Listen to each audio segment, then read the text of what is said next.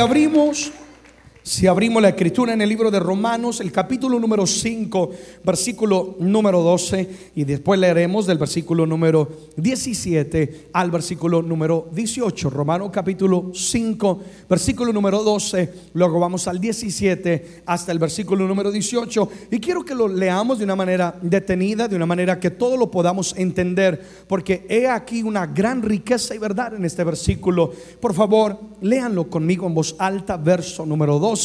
Por tanto, como el pecado entró en el mundo por un hombre, y por el pecado que entró, la muerte. Así la muerte pasó a todos los hombres por cuanto todos pecaron. Versículo número 17.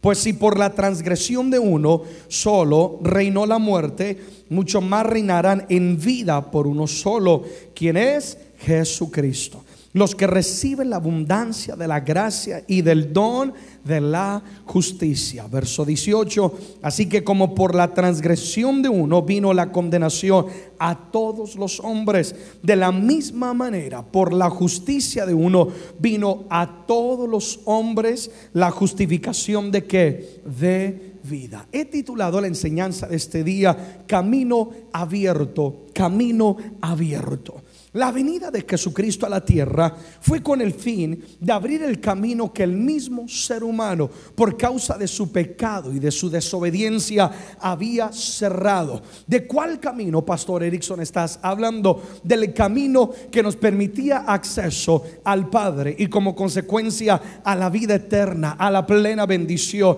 Es que cuando en el huerto del Edén, Adán y Eva deciden desobedecer a Dios y cuando ellos pecan en contra contra de Dios, en ese momento el pecado de ellos le abrió la puerta a la maldición y por lo tanto entró la muerte, entró la pobreza, entró la enfermedad, entró tantas cosas, vinieron a gobernar sobre el ser humano, pero Cristo Jesús vino a la tierra que a volver el abrir el camino que se había cerrado por causa del pecado y la maldición que eh, Adán y Eva con su desobediencia habían cerrado ese camino. Pero dice la escritura, si lo leímos detenidamente, que de la misma manera como por un hombre, hablando de quién, de Adán y de Eva, se abrió el camino a la maldición y por un hombre todos fueron constituidos pecadores, dice, ¿cuánto más poder tiene Jesucristo que por él ahora quien crea en él,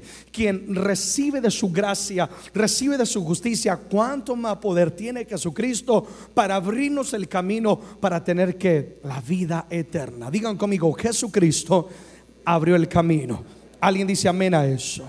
Así que como la desobediencia de uno tuvo el poder para abrirle la puerta a la muerte, cuanto más poder tuvo y tiene Jesucristo para abrir el camino al Padre y a lo que es la vida eterna. Y solamente quiero hacer tres declaraciones en esta noche. Declaración número uno, Jesús es nuestro redentor. ¿Quién es nuestro redentor? Jesucristo. Jesús es nuestro redentor. Jesucristo vino a redimirnos. Acuérdate, estamos hablando de un camino abierto que se había cerrado en el huerto del Edén y se perdió toda la bendición y la vida eterna.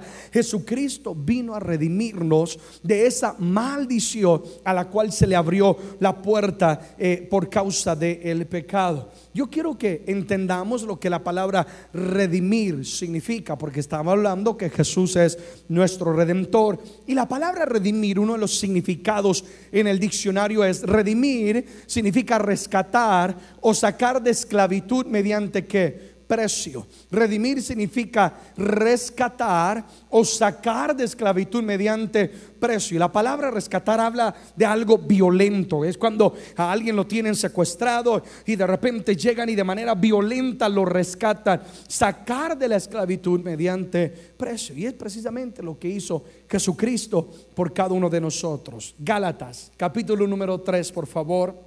Versículo número 13. Y la escritura dice, Cristo nos redimió. ¿Qué hizo Cristo? Nos redimió de la maldición de la ley, hecho por nosotros maldición, porque está escrito, maldito es todo aquel que es colgado en un madero, en una cruz, en aquel árbol, en aquel lugar.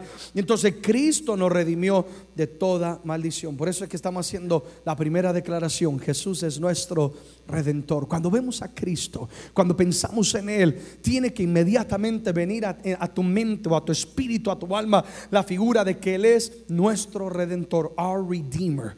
El pecado del ser humano le ha abierto la puerta a la maldición de la muerte de la ruina, del dolor, de la enfermedad. Nada de esto existía en el huerto del Edén.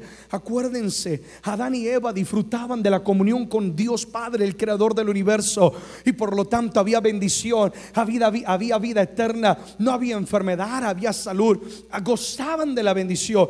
Pero cuando pecaron, entró la maldición. Y el ser humano, aunque quiera ser libre del pecado o de la maldición, no puede por sí solos porque se han convertido en esclavos. La escritura dice, Jesucristo hablando dice que el que hace pecado es esclavo del pecado y se han convertido. Es por eso que a veces uno oye Personas que dicen, es que yo quiero ser libre de la drogadicción, es que quiero ser libre del alcoholismo. Y aunque genuinamente desean cambiar, es que yo quiero ser libre de este espíritu de, de inmoralidad, quiero cambiar, quiero ser fiel a mi familia. Aunque quieren, no pueden porque es que es algo espiritual, esto es algo fuera de la lógica, algo mucho más allá de un consejo, es que es algo espiritual donde por causa del pecado se le ha abierto la puerta la maldición que ha venido a esclavizar la vida de estas personas. Pero tenemos que dar gracias a Jesucristo porque Él vino precisamente a que a redimirnos, que es rescatarnos, que es romper con esas cadenas, que es romper con toda maldición. Amén mediante precio. Acuérdate, la definición del diccionario sobre lo que es redimir es ser rescatado o pagar el precio, eh, ser rescatado, librado de la esclavitud eh, mediante lo que es un precio. ¿Y qué es lo que hizo Jesucristo? ¿Cómo logró Cristo redimirnos a nosotros de la maldición del pecado? Número uno, lo hizo tomando nuestro lugar. ¿Cómo es que Cristo nos redimió? Cristo tomó nuestro lugar. Digan conmigo, Él tomó mi lugar. Una vez más, Galatas capítulo 3, versículo 13, volvamos, volvámoslo a leer, dice, Cristo nos redimió de la maldición de la ley, hecho por nosotros que maldición, hecho por nosotros maldición. Jesús ofreció su vida tomando nuestro lugar. La muerte y la cruz era la paga del pecado, de nuestro pecado. Una vez más, la cruz era para Erickson, la cruz era para ti, la consecuencia era para cada ser humano. Pero he aquí se muestra el gran amor de Dios para con nosotros, en que siendo un pecador, que dice la escritura, Cristo murió por nosotros. Eso lo dice Romano capítulo 5, versículo número 8. Es que el amor de Dios es tan grande que a él no le importó que yo tenía que pagar la deuda. No, Cristo mismo vino y Él tomó mi lugar. Pastor, ¿qué quieres decir con esto? Cristo cargó en la cruz del Calvario todos mis pecados, todos tus pecados, todo el pecado de la humanidad que había acontecido antes de su venida, durante su venida y en el futuro, o hasta hoy en día. Cristo cargó todo pecado en la cruz del Calvario, porque la única manera de redimir era Él mismo tomando nuestro lugar. Alguien tenía que pagar el precio. ¿Y quién fue el que pagó el precio, amada iglesia? Cristo Jesús. Ahora la pregunta que se hace es, ¿por qué fue Jesucristo? Porque no lo puede hacer cualquier otro ser humano. Porque fue que Cristo mismo tuvo que tomar nuestro lugar. Yo quiero dejarles de tarea, lean el capítulo 9 del libro de Hebreos. El libro de Hebreos, capítulo número 9, habla sobre la justificación por medio del derramamiento de la sangre la razón por la cual Cristo tuvo que venir y morir en la cruz del Calvario era porque la única manera para que haya un redimir del pecado fuera a través del derramamiento de la sangre de un cordero perfecto, santo, un cordero que no tuviera mancha. Y cuando tú lees el libro de Hebreos capítulo 9 detenidamente y vas llegando hasta el final, entenderás que fue por eso que Jesucristo tuvo que pagar el precio, porque Él fue el cordero que perfecto. Cristo Jesús, humano y Dios a la misma vez. Fue tentado en todo, dice la palabra. Toda tentación, todo problema, toda angustia, todo lo que el ser humano puede en algún momento experimentar, Cristo todo lo experimentó. Pero dice la palabra que Él no pecó. Por lo tanto, lo hizo el candidato perfecto, porque Él es el único que con su sangre perfecta y santa puede limpiarnos de toda maldad y de todo pecado. Alguien diga amén a eso. Entonces toda nuestra maldición recayó sobre Él. Cristo toma nuestro lugar. ¿Cómo nos redime? Tomando el lugar.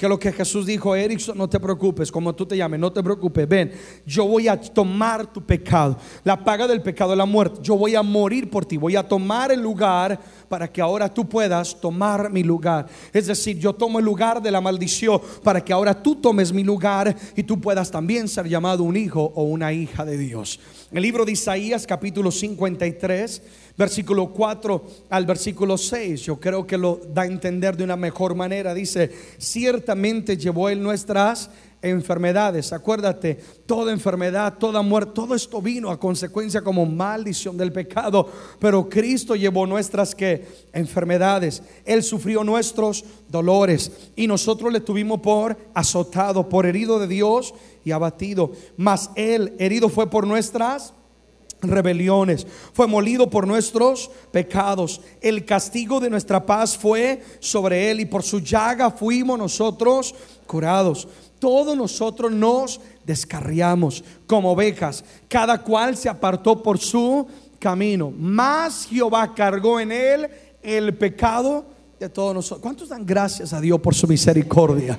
Dice que Dios cargó en Jesucristo el pecado de toda la humanidad. Él tomó nuestro lugar. Es decir, cuando el Padre veía a Jesucristo, estando Jesús en aquella cruz del Calvario, cuando el Padre veía a Jesucristo, lo que el Padre estaba viendo era la maldición del pecado completa sobre la vida de su hijo, cargando su hijo perfecto, quien voluntariamente vino a, entregar su vida, cargando el pecado de todo ser humano. ¿Con qué fin?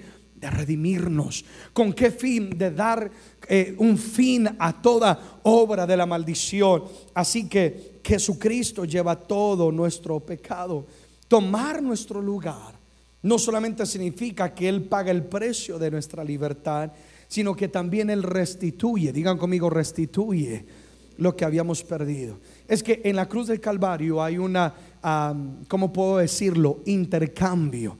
En la cruz del Calvario hay un intercambio donde toda aquella persona que viene a Jesucristo con su pecado, toda aquella persona que viene a Él con esa maldición, con ese pecado en su vida y creen que en Jesucristo, en ese momento hay un intercambio donde todo pecado viene sobre Jesucristo y Él, quien es el Hijo de Dios, quien es justo, quien es perfecto, quien es Dios de amor, todo lo que en Jesús viene sobre nosotros y hay un intercambio.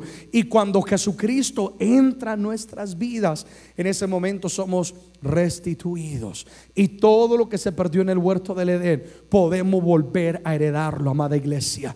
Es por eso que la iglesia predica de la vida eterna. Porque cuando eh, en el huerto del Edén se perdió a través de Adán y Eva, a través de Cristo Jesús se viene a ser restituido.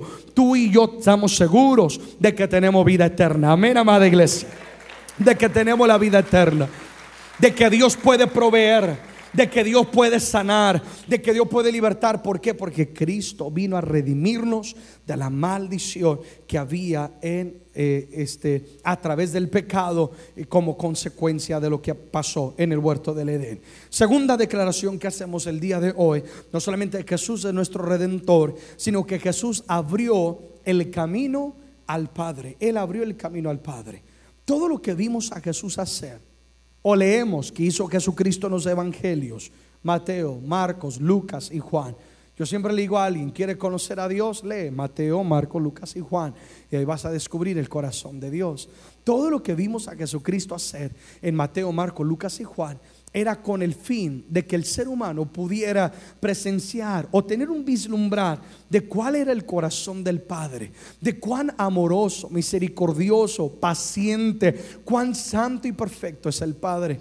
Pero el objetivo de Jesús no era solamente, oye, quiero que tú veas al Padre, oye, yo quiero que tú puedas conocer que hay un plan perfecto para tu vida. No, el objetivo o el fin por el cual Cristo vino a la cruz del Calvario fue para abrirnos camino, para que nosotros no solamente miremos a través de una ventana, oh, cuán hermoso y cuán grande es el Padre, sino que tengamos acceso directo al Padre y podamos tener que comunión con el Padre y podamos al tener la comunión con el Padre gozar de todo lo que solamente puede provenir de parte del Padre. Amén, amada iglesia.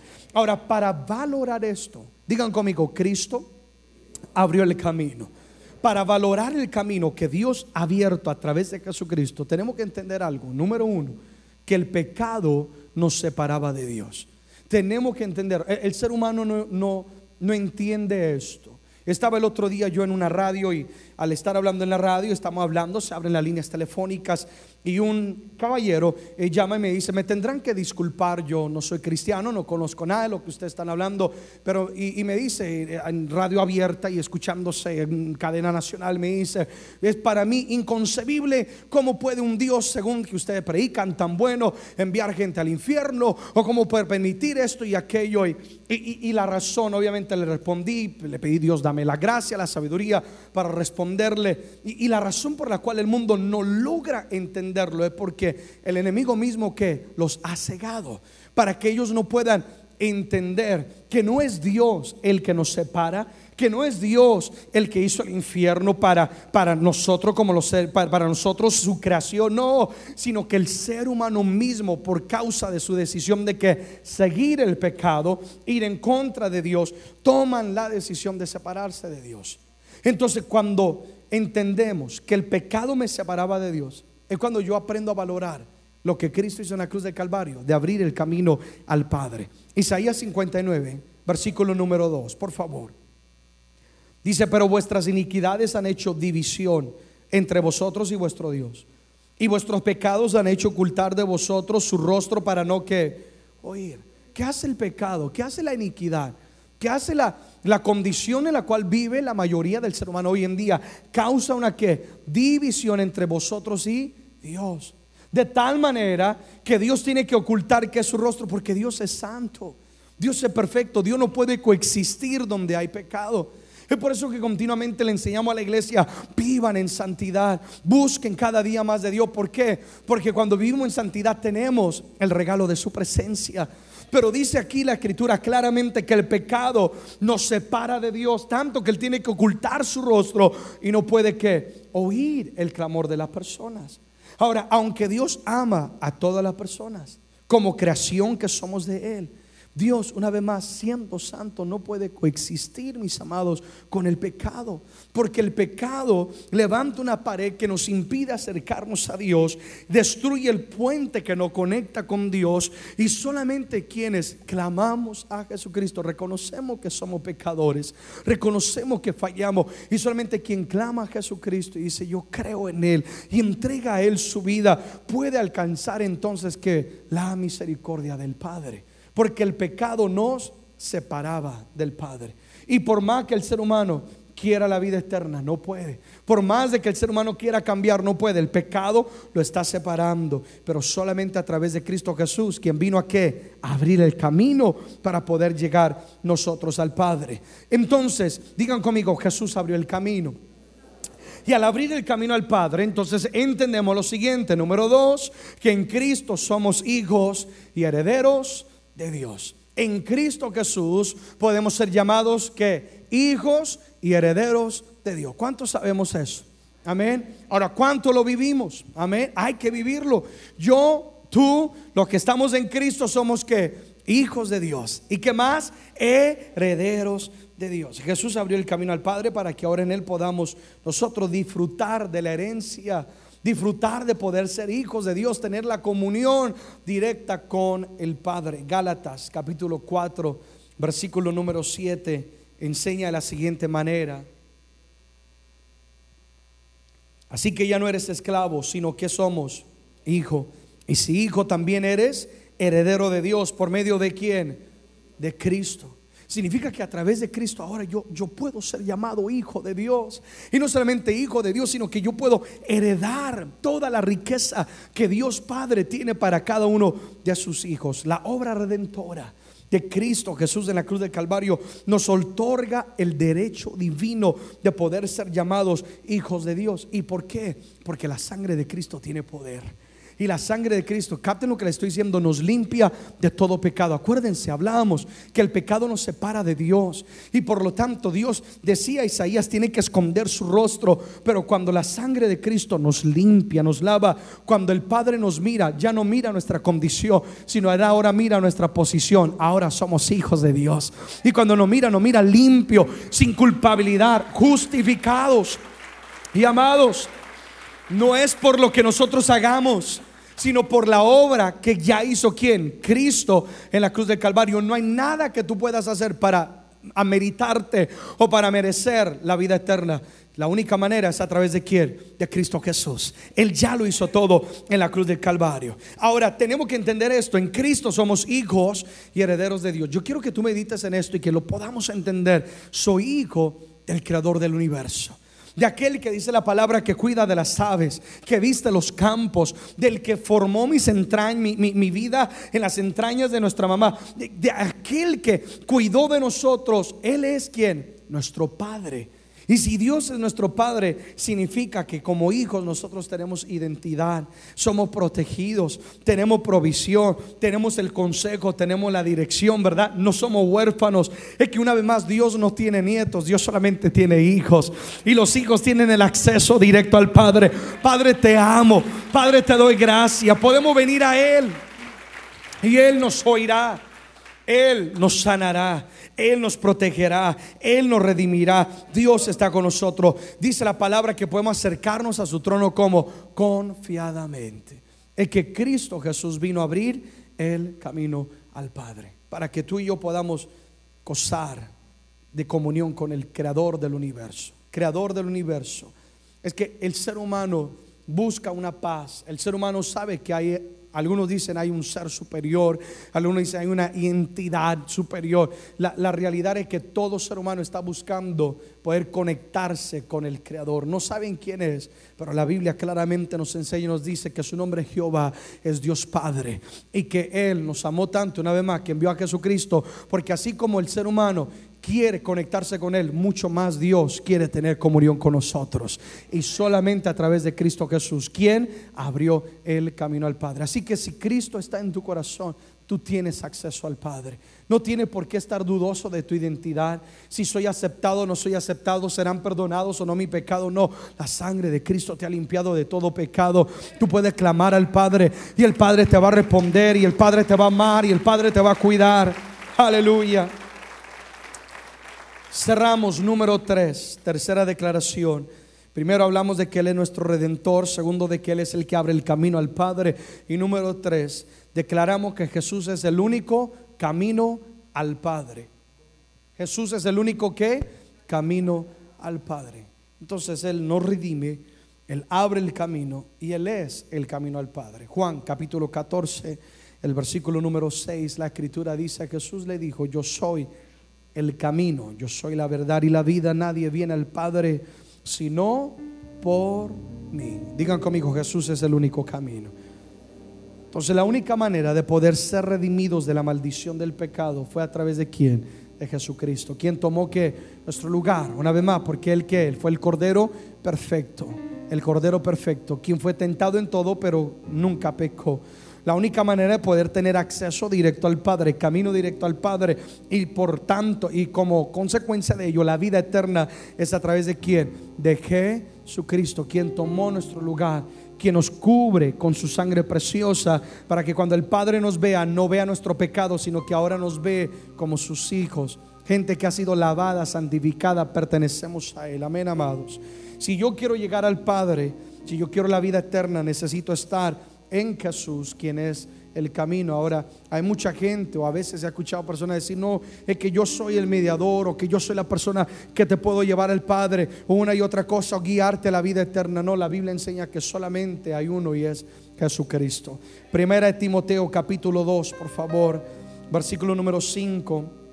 La palabra dice, porque hay un solo Dios y un solo que, mis amados, mediador entre Dios y los hombres. Solo hay un mediador entre Dios y los hombres. ¿Y cómo se llama? Jesucristo, hombre. Jesucristo es el único mediador. La palabra mediador significa abogado o intercesor.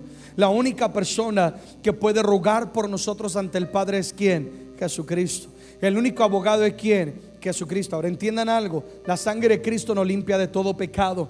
Pero dice la palabra que tenemos un enemigo que es un acusador y él continuamente quiere acusar y decir al Padre, no lo bendigas, decir al Padre, no merece la vida eterna, pero ahí está Jesucristo. Y cada vez que Satanás quiere acusarnos, Jesucristo dice, Padre, ahí está mi sangre, los ha limpiado de todo pecado.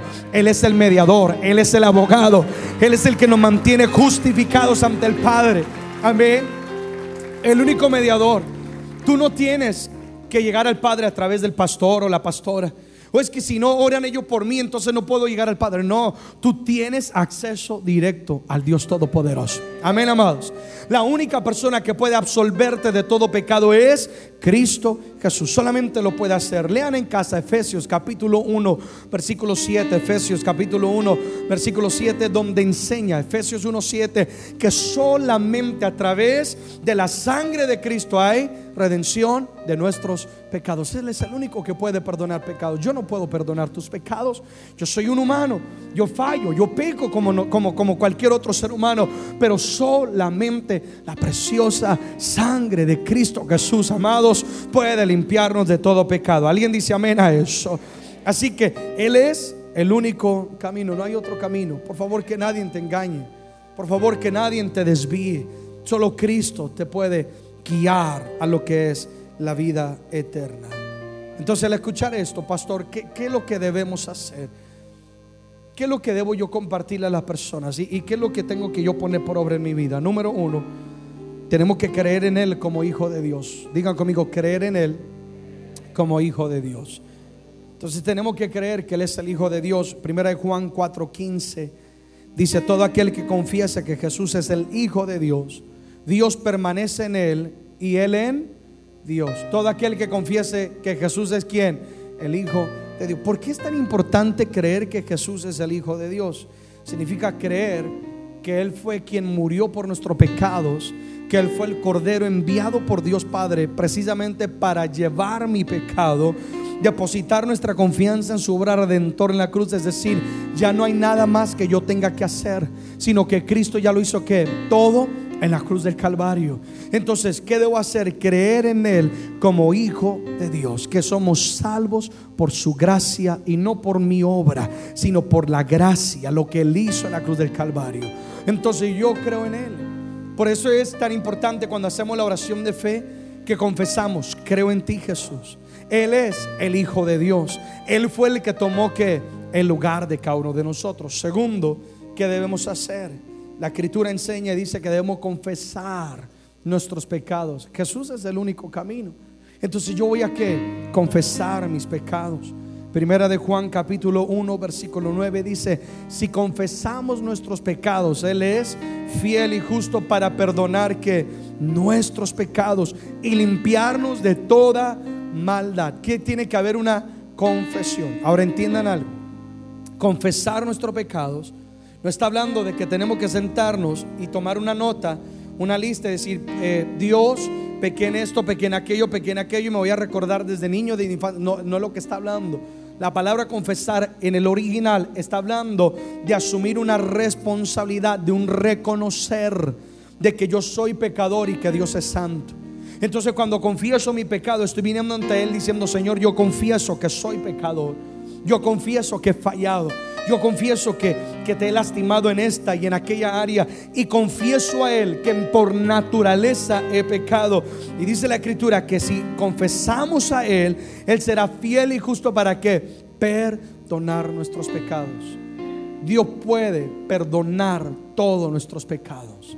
Y aquí es donde el ser humano no puede lograr entender porque la misericordia de Dios es más grande que nuestra misericordia. ¿Sí o no? Es que Dios es Dios. ¿Cómo puede ser que Dios perdone a una persona que ha pecado por años y esto y aquello? Es que esa, la gracia y la misericordia de Dios, que sobrepasa nuestro entendimiento. Entonces, ¿qué debo hacer yo para llegar al Padre? Yo confieso mis pecados. Asumí nuestra responsabilidad, que fue por mi pecado que Cristo murió en la cruz de Calvario. Que cada latigazo, que esa corona que fue puesta sobre Él, que esa burla, que cuando le arrancaban la, barba y cuando le escupían en el rostro, era por Erickson, era por ti, era por causa de nuestros pecados. Cristo nos estaba redimiendo en la cruz del Calvario de la maldición del pecado. Y número tres, cerramos con esto, aceptarlo como Señor y Salvador de nuestras vidas. ¿Qué debo hacer para llegar al Padre? Yo necesito que aceptar a Jesucristo como Señor y como Salvador de nuestras vidas. El libro de Romanos, capítulo 10, por favor, versículo 9, dice la escritura, que si confesare con tu boca que Jesús es el Señor y creyeres en tu corazón que Dios lo levantó de los muertos, serás que salvo. Si confesare con tu boca que Jesús que es el Señor, Señor de quién? Señor de mi vida. Amén. Entonces para llegar al Padre yo lo acepto como mi Señor. Es que Dios es tan hermoso. Es un caballero tan precioso que Él no viene y te obliga. Él toca la puerta del corazón, ¿sí o no? Si tú le abres, Él va a entrar, Él va a habitar contigo, te va a cambiar, te va a transformar. Y, y si tú confiesas, Señor, tú eres mi Señor. Cada vez que yo le digo a Él, mi Jesús, mi Señor, yo estoy confesando que Él es Señor, no solamente el universo y de lo que me rodea, no, primero que todo Él tiene que ser Señor de qué? De mi vida. Ya no vivo yo, ahora yo vivo para Él. Ahora su voluntad es que nuestra voluntad, de eso se trata. Amén, amada iglesia. Cada vez que tú confiesas Jesús el Señor, lo estamos confesando es en nuestra vida. Tú eres mi Señor, tú eres el dueño de mi vida, yo te pertenezco a ti. Es que ¿cómo no voy a dar mi vida a aquel que me amó? ¿Sí o no, amada iglesia? Entonces, confesamos que Él es nuestro Salvador, que es más que palabras, es el someternos a su autoridad y a comenzar a vivir para Él, someternos a su autoridad y ahora comienzo a vivir para el Dios, yo me someto. ¿Qué es lo que tú quieres de mí? Y comienzo a vivir para Él. Amén, amada iglesia. Si confesaré con tu boca que Jesús es el Señor, lo crees en tu corazón, Dios lo levantó de los muertos, entonces serás salvo. Digan conmigo, Jesús abrió el camino. Amén. Al entender esto, entendemos que el camino que el ser humano con su pecado y desobediencia cerró en el huerto del Edén, Cristo Jesús vino a abrir ese camino. Y en esta semana, semana tan especial, es cuando nosotros reconocemos más que nunca, todos los días, pero más que nunca, lo que Cristo hizo en una semana como esta, donde Él sabía lo que Él venía a hacer. Por eso Él no le importó el precio que pagó, Él no le importó el sacrificio, no le importó los latigazos. Él sabía que un día tú y yo seríamos redimidos. Él sabía que un día tú y yo tendríamos acceso al Padre, que un día tú y yo tendríamos la vida eterna y por eso Él no le importó, sino dice que Él sufrió la cruz por cada uno de nosotros, porque Él quiso que abrir el camino. Amén, amada iglesia. Ahora lo único que hay que hacer es andar en el camino, vivir para Él, que Él sea el Señor y Salvador de nuestra vida. Por favor, pongámonos en pie. Démosle un aplauso al Señor en esta noche.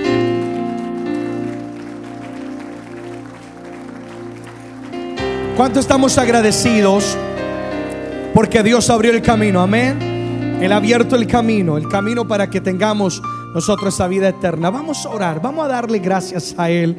Señor, nos acercamos a tu trono, agradecidos por lo que tú hiciste en la cruz del Calvario. Agradecidos por tu muerte y tu resurrección, por tu sacrificio en aquella cruz, que representa para nosotros la vida eterna que representa para nosotros la redención de la maldición del pecado, que representa para nosotros el camino, Señor, al Padre, a la vida eterna. Te damos gracias. Cristo, gracias. Entendemos y reconocemos que el pecado nos separaba de Dios, que el pecado nos separaba de Él de tal manera que Él escondía su rostro de que Dios no puede coexistir con el pecado, pero Él nos amó tanto que Él proveyó el camino, Jesucristo, para que pudiéramos una vez más llegar al Padre. Es por eso que hoy te damos gracias, Cristo. Dale gracias a Él.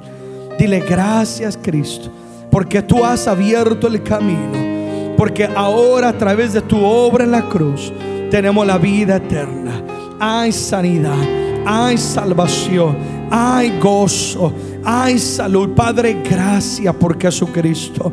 Y a la misma vez nos comprometemos ahora a caminar por este camino, a serte fiel, a obedecerte, a nunca darte la espalda, sino amarte con todo nuestro corazón. Señor, te bendecimos. Señor, te damos gracias porque tú has abierto el camino y Jesús te adoramos y te entregamos nuestra vida a ti. Gracias por llevar mi pecado. Gracias por tu justicia, por esa bendita sangre derramada en la cruz del Calvario. Te damos gracias. Dile dónde estás, te doy gracias, Señor, porque tu sangre me ha limpiado de todo pecado y compromete tu vida con Él. Dile, te seré fiel. Te amaré con todo mi corazón, Dios. Te amaré con toda mi vida. Señor, te agradecemos por la obra redentora de Cristo Jesús en la cruz del Calvario. Y es por eso que hoy renunciamos a todo pecado. Es por eso que hoy renunciamos a todo aquello, a todo aquello que nos contamina, a todo aquello que, que pisotea la sangre de Cristo. Renunciamos a ello en el nombre de Jesús para poder nosotros vivir en comunión con el Padre te bendecimos y te damos gracia con todo nuestro ser. Alguien diga conmigo, Señor, te agradecemos por esa sangre derramada, sangre preciosa que limpia de todo pecado, que nos redime de toda maldición. Dile, su sangre nos ha limpiado. Dile, te amaremos, te serviremos, seremos fieles a ti. Dile, jamás pisotearemos tu sangre, sino que tú eres y serás nuestra pasión. ¿Y qué tal si terminamos este momento? Levanta tus manos y canta conmigo esto. Y vamos a decirle, quiero dar mi vida a aquel que me amó, rendirme en adoración Cristo a ti derrama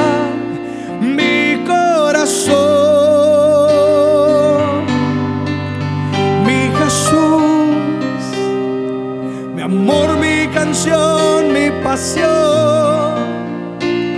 Tú vives en mi corazón. Y gloria a ti, Jesús.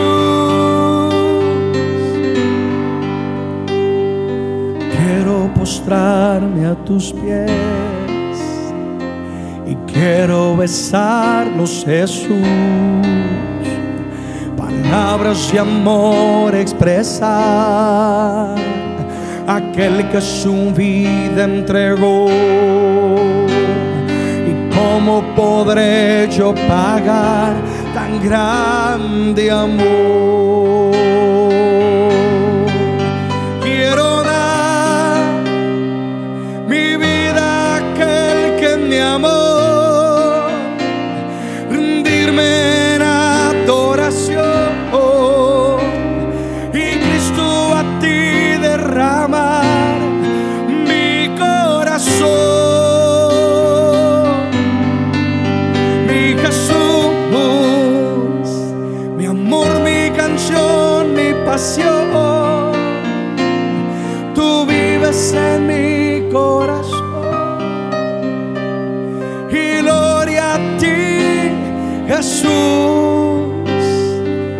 Alguien levante un aplauso fuerte de gratitud a Él. Señor, a ti el aplauso.